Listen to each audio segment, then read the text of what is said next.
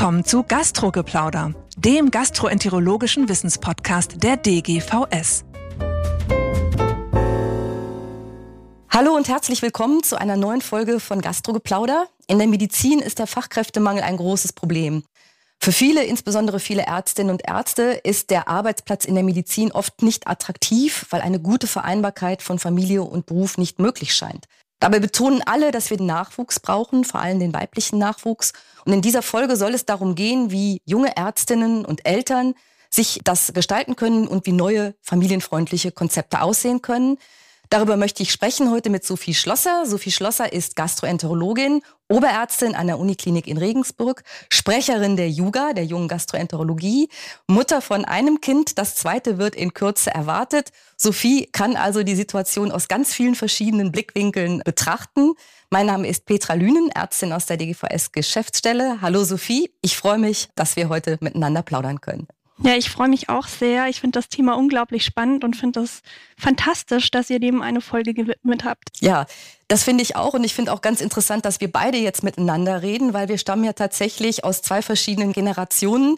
Ich bin definitiv die Generation Babyboomer und das sind ja die, die eigentlich heute in den verantwortlichen Positionen in den Kliniken sitzen. Und wir, wir Babyboomer sind in einer Zeit sozialisiert worden, wo die ständige Verfügbarkeit selbstverständlich war und wo es vor allem darum ging, nach außen Stärke zu zeigen und es nicht üblich ist, dass man familiäre Bedürfnisse irgendwie mit dem Arbeitgeber oder der Arbeitgeberin thematisiert hat.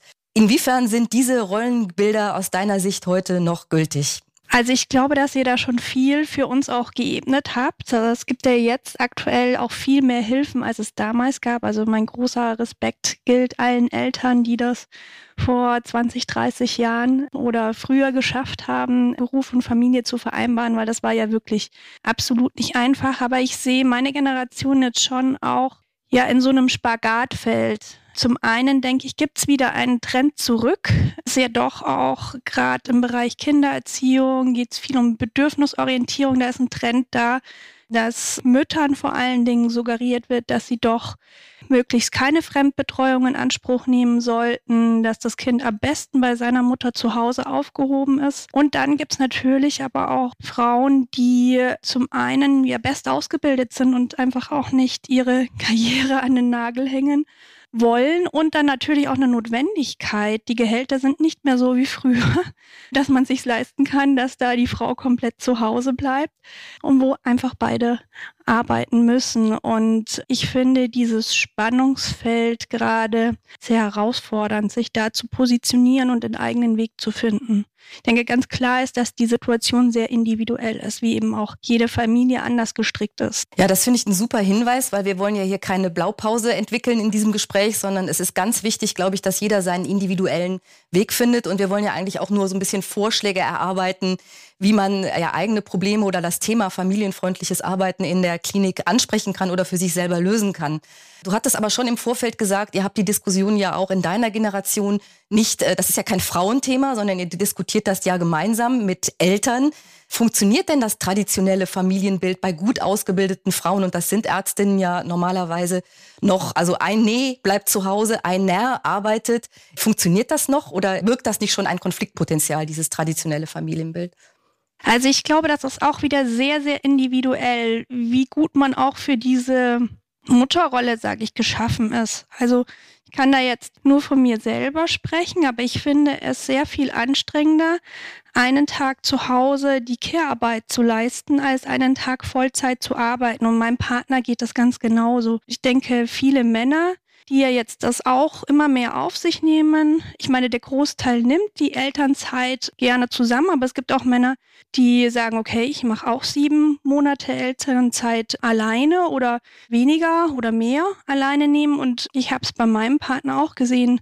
Der kam da am Anfang auch ins Schwitzen, wie gestaltet er den Tag, aber es hat uns sehr geholfen, dass wir die Elternzeit nicht gemeinsam genommen haben. Also ich glaube, es ist eine Sache, wie du schon festgestellt hattest, nicht nur Frauen betrifft, sondern einfach Eltern im Generellen. Ich glaube, das ist tatsächlich anders. Die Diskussion wird in den Familien einfach deutlich intensiver und einfach äh, mehr auf Augenhöhe oder gleichberechtigter diskutiert und auch Männer oder Väter haben mehr Ansprüche, auch an diesem Familiendasein teilzuhaben. Trotzdem findet ja, das kommt auch gerade aus deiner Beschreibung deiner Situation raus, die Organisation letztendlich immer noch nur in der Familie, also sprich zwischen den Eltern statt. Also man baut Sicherheitsnetze auf, Kita, Kinderfrau, Kosten müssen organisiert werden. Inwiefern siehst du denn die Arbeitgeberin in der Pflicht? Also ich denke, dass die absolut in der Pflicht sind.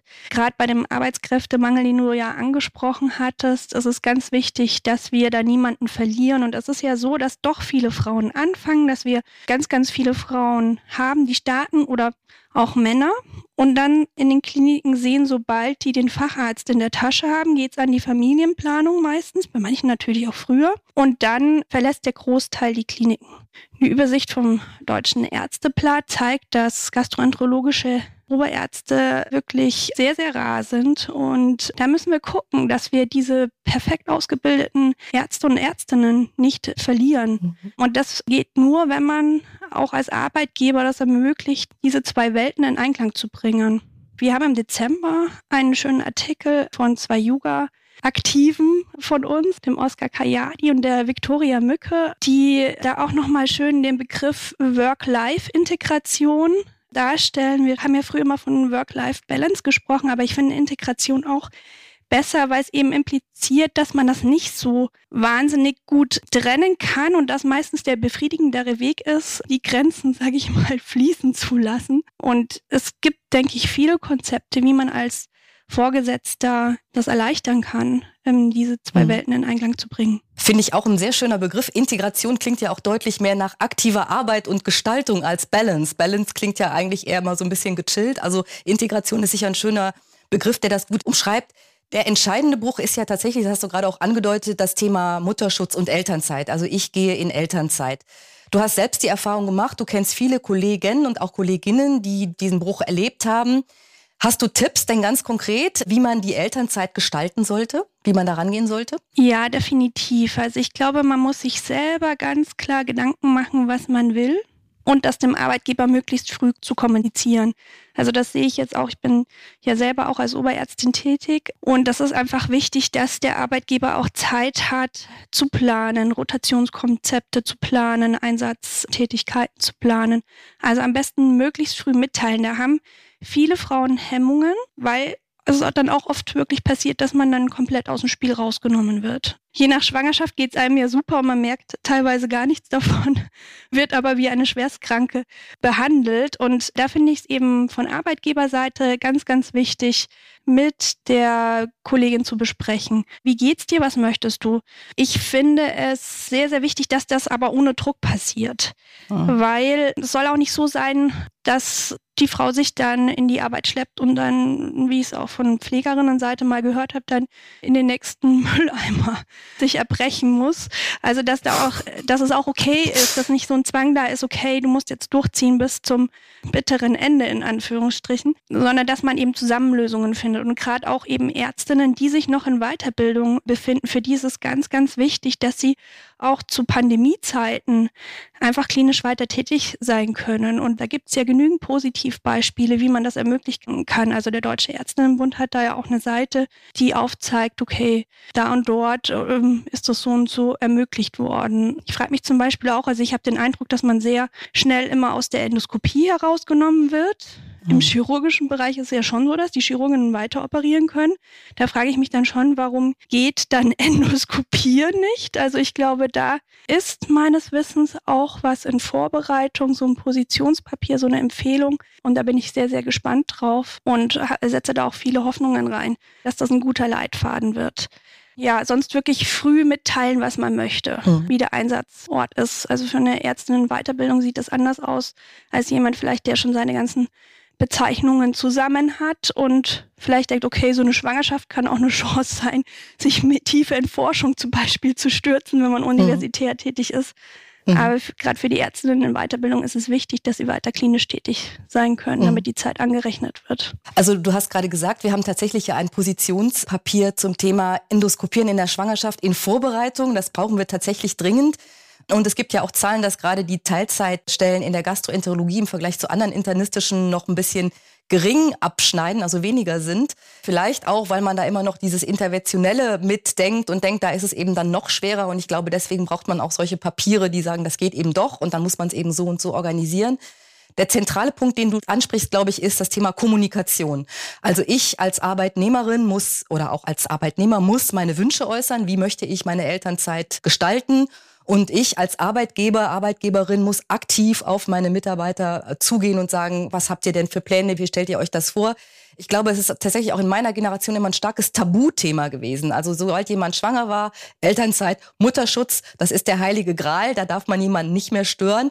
Aber egal wie man sich entscheidet, man muss es erstmal ansprechen. Du hattest im Vorfeld sogar ganz, ganz schöne praktische Vorschläge gemacht. Also du hast sogar von einem Vertrag gesprochen, den man abschließen könnte zwischen ja, Chefin und Arbeitnehmerin im, im Elternteil, der in Elternzeit gibt. Kannst du das vielleicht nochmal konkreter erläutern? Also du hast es, glaube ich, sogar schriftlich fixiert für dich oder mit deiner Chefin vereinbart, wie du dir das vorstellst. Ja, ich glaube, dass es ganz wichtig ist, dass man das schriftlich auch festhält, weil ein Gespräch ist ja oft eins von vielen und das ist dann auch oft vergessen. Es kann natürlich sein, dass sich diese Punkte, die man da für sich selber festhält, auch im Verlauf ändern. Deswegen würde ich total empfehlen, dass man auch in der Elternzeit Kontakt hält sich alle drei bis vier Monate mit seinem Chef, seiner Chefin zusammensetzt und schaut, sind die Ziele noch die gleichen, ne, weil die Kinder sind ja auch sehr individuell. Aber ich glaube, dass es meiner Klinik sehr geholfen hat, zu wissen, okay, das sind die Ziele, darauf können Sie sich einstellen, dass ich da und dann zu den und den Zeiten wieder da bin. Und die sind mir auch sehr entgegengekommen. Das war total super. Also ich glaube, ein ganz wichtiger Punkt ist die Wertschätzung, die man seinem mhm. Mitarbeiter entgegenbringt, sei es jetzt eben auch Mann oder Frau, eben beide, die in Elternzeit gehen.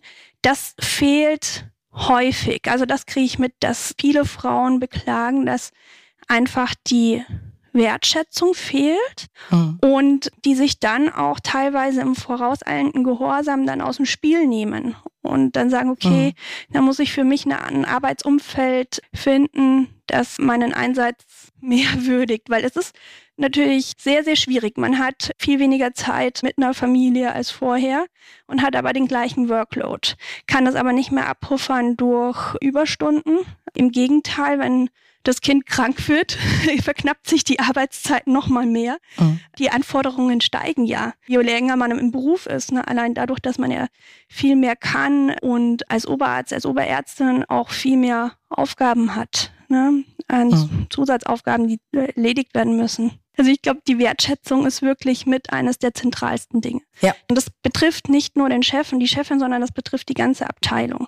Dass die zeigt, mhm. wir freuen uns, wenn du wiederkommst. Also das sind doch schon sehr konkrete Dinge, vor allem im, also im Gespräch bleiben, wirklich Beteiligung aushandeln, wo kann ich mich vielleicht weiter beteiligen oder auch wo möchte ich mich weiter beteiligen, offen bleiben, also Änderungen im Plan zulassen, aber Wertschätzung zeigen. Und ich glaube, da ist auch nochmal ganz wichtig für mich jetzt zu sagen, Berührungsängste abbauen. Es, man, jeder freut sich, wenn er angesprochen wird auf das Thema. Auch ich selber aus meiner Erfahrung als Mutter und Ärztin finde das ganz wichtig, dass man eben auch auf beiden Ebenen dann wahrgenommen wird. Und da gibt's ja auch diese schöne Initiative Mumdocs, von der du erzählt hast, äh, wo ja gerade das von Ärztin im Kittel und Mutter im Kittel untereinander irgendwie so ein bisschen bisschen gefördert und ausgetauscht wird.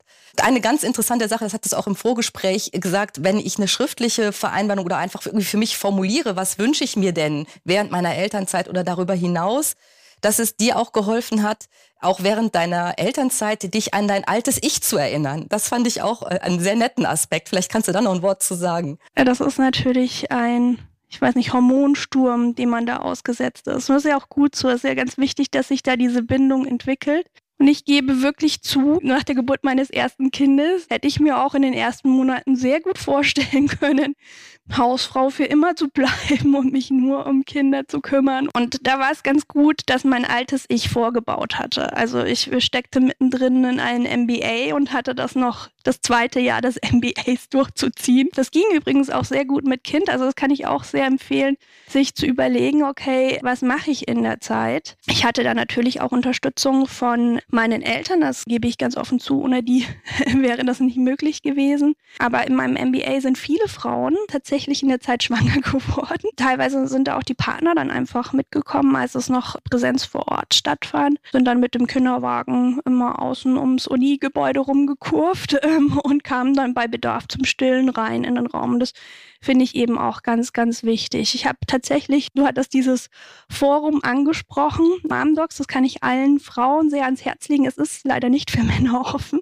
aber es ist ein fantastisches Netzwerk, das fachlich hilft, berufspolitisch hilft und auch bei den wichtigen Dingen des Lebens. Was ist die beste Gesichtscreme? Also auf allen Ebenen. Man findet wirklich auch Rat, wenn das Kind in der Nacht um drei fiebert oder so. Man kann sich sicher sein, dass eine von diesen über tausend Ärztinnen einen dann antwortet und sagt, was zu tun ist. Und da war kürzlich tatsächlich letzte Woche ein Post, das aus einer anderen Fachrichtung allerdings ein Professor auf einem Kongress die Mutter des Saales verwiesen hatte, weil die ihr Baby dabei hatte. Mhm. Und sowas finde ich geht einfach nicht. Wir müssen eben auch gucken, dass wir es auf den Kongressen vereinbar machen. Ich träume ja immer davon, dass es in den großen Sälen irgendwie so eine Spielecke gibt, wo man die Kinder hinsetzen kann. Klar, Kinderbetreuung ist ja super, wurde ja auch auf der Viszeralmedizin angeboten. Das ist total genial.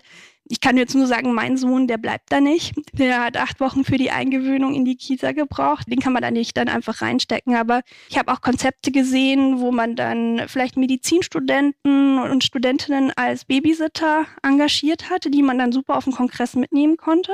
Und ja, also ich kenne da eine liebe Kollegin, die das auf dem letzten Kongress auch umgesetzt hatte, so während die ihren Vortrag gehalten hat, war die Medizinstudentin mit Baby unterwegs und danach ist sie wieder selber mit dem Kinderwagen rumgekurvt. Und ich denke, das ist die Zukunft, dass man das ermöglicht und mhm. fördert. Ja, das ist wieder das Stichwort Integration und es gibt viele kreative Ideen, die man zumindest mal andenken kann und dann muss man sie einfach in der Praxis ausprobieren und gucken, wie gut sie sich dann wirklich integrieren lassen. Und du hast jetzt, glaube ich, auch schon super geschildert, was sich junge Eltern eigentlich wünschen. Also wie die, die, diese Offenheit, Wertschätzung und so weiter wünschen und auch sich wünschen, dass man kreativ denken darf. Ein Wort würde ich gerne noch verlieren zum Thema Onboarding. Das ist ja, glaube ich, auch nochmal ein ganz wichtiger Abschnitt. Ich weiß aus eigener Erfahrung, dass man da sehr, sehr unter Strom steht. Man ist eine Zeit raus. Es ist dann doch vieles wieder neu und man ist auch mit Ängsten behaftet. Schaffe ich das? Mache ich das? Man ist aber auch enttäuscht, wenn man merkt, ich komme eigentlich nicht rein und ich bin nicht mehr so vollwertig dabei, wie ich es vielleicht war, als ich in Elternzeit gegangen bin. Auch da Onboarding aktiv gestalten. Das ist dir, glaube ich, auch ein ganz wichtiges Anliegen. Ne? Ja, also das wurde mir auch selber dann so klar. Man braucht vorher selber ein ganz genaues Konzept, was man machen will und wie man arbeiten will. Und das muss man auch ganz genau kommunizieren. Dem Team hilft es sehr, wenn klar kommuniziert ist, wie dieser Mitarbeiter dann wieder eingesetzt wird, denke ich. Man muss sich aber auch selber sagen, es gibt einfach Phasen des Teambuildings und man ist ja oft dann schon fortgeschritten. Und wenn man dann zum Beispiel in den Oberarztkreis wieder zurückkommt, das sind ja teilweise, kann man das ja an zwei Händen abzählen, wie viele Oberärzte in einer Klinik arbeiten oder in kleineren Häusern noch an einer Hand. Und da muss man sich darauf einstellen, das ist eine ganz normale Teamphase auch, die passiert, dass es da zu einem Storming im Team kommt. Ja, dass das mhm. da am Anfang auch erstmal ungemütlich wird und dann da unbedingt nicht das Handtuch werfen, sondern mal einen Monat oder zwei Monate aussitzen, durchhalten. Ich denke, es ist ganz gut, das einfach mit Freunden und Familie dann auch nochmal zu reflektieren und dann schauen, ob sich dieser Sturm dann auch wieder legt. Und in aller Regel tut er das. Und dass man mhm. sich das sagt, okay, das ist jetzt nicht, weil ich blöd bin, sag ich mal, nicht mehr als Arbeitskraft was wert oder so, sondern dass man das erkennt, okay, das ist eine normale Phase, die ja auch wissenschaftlich beschrieben ist, des Teambuildings, das da wieder stattfindet. Mhm. Und das ist natürlich, je nachdem, wie lange man draußen war, mhm. mal weniger intensiv und mal intensiver. Ja, und auch da gilt wahrscheinlich das, was du initial schon gut beschrieben hast, dass die Kommunikation, auch da ist der Vorgesetzte, die Vorgesetzte eigentlich in der Pflicht, auch das Problem anzusprechen und Wertschätzung wieder zu zeigen. Einfach Wertschätzung dafür, dass man sich da wieder mit voller Kraft einsetzen möchte. Ja, das war schon sehr viel. Das Thema kann man nicht in einem Podcast abhandeln und vielleicht können wir das an anderer Stelle auch nochmal fortsetzen. Eine Abschlussfrage habe ich für dich. Auf einer Skala von eins bis zehn, wie familienfreundlich sind heute Arbeitsplätze in der Gastroenterologie? Eine Zahl bitte. Oh mein Gott, ich würde sagen, ich kann jetzt nur für meinen Arbeitsplatz sprechen und da gebe ich natürlich die volle zehn. Aber. Das ist eine super Antwort. Das zeigt ja auch super, dass es möglich ist. Also wenn bei dir die 10 erreicht wird, dann ist das ja in anderen Abteilungen vielleicht auch möglich. Ja, also es war super inspirierend mit dir, Sophie. Das war wirklich klasse. Ich hoffe, dass dieser Podcast für beide Seiten interessant ist. Also dass wir jetzt hier von Arbeitgeberinnenseite und auch von Weiterbildungsseite und jungen Assistentinnenseite Interesse kriegen und die Diskussion vor allem anregen. Also geht miteinander ins Gespräch, ist ja eigentlich die Botschaft und äußert eure Wünsche beziehungsweise zeigt als Arbeitgeberin, was möglich ist und baut Brücken. Dir jetzt erstmal von Herzen alles Gute und besonders viel Freude in der nächsten Zeit. Da steht ja doch einiges an für dich. Ja, vielen, vielen Dank. Und wer noch mehr Inspiration sich wünscht, Yoga bereitet gerade Porträts vor, die 2023 auf der Homepage erscheinen werden, wo wir individuelle Lösungen zu diesem Thema vorstellen werden. Ja, perfekt. Vielleicht ist das dann auch die Gelegenheit, sich nochmal zu treffen und darauf gezielt aufmerksam zu machen. Vielen Dank. Jetzt allen Hörerinnen und Hörern, danke fürs Zuhören. Bis zum nächsten Mal. In der nächsten Woche geht es dann um ein ganz spannendes Thema, nämlich den Alpha-1-Antitrypsinmangel, eine seltene Erkrankung, die jetzt endlich therapierbar wird. Wir freuen uns auf Sie. Bis dahin alles Gute. Das war Gastrogeplauder, der gastroenterologische Wissenspodcast der DGVS. Alle Informationen und Links zur Folge finden Sie in den Show Notes und unter dgvs.de slash podcast. Haben Sie Feedback oder Fragen zur Folge oder möchten Sie ein Thema vorschlagen, dann schreiben Sie uns an podcast.dgvs.de. Vielen Dank fürs Zuhören und bis zum nächsten Mal bei Gastrogeplauder.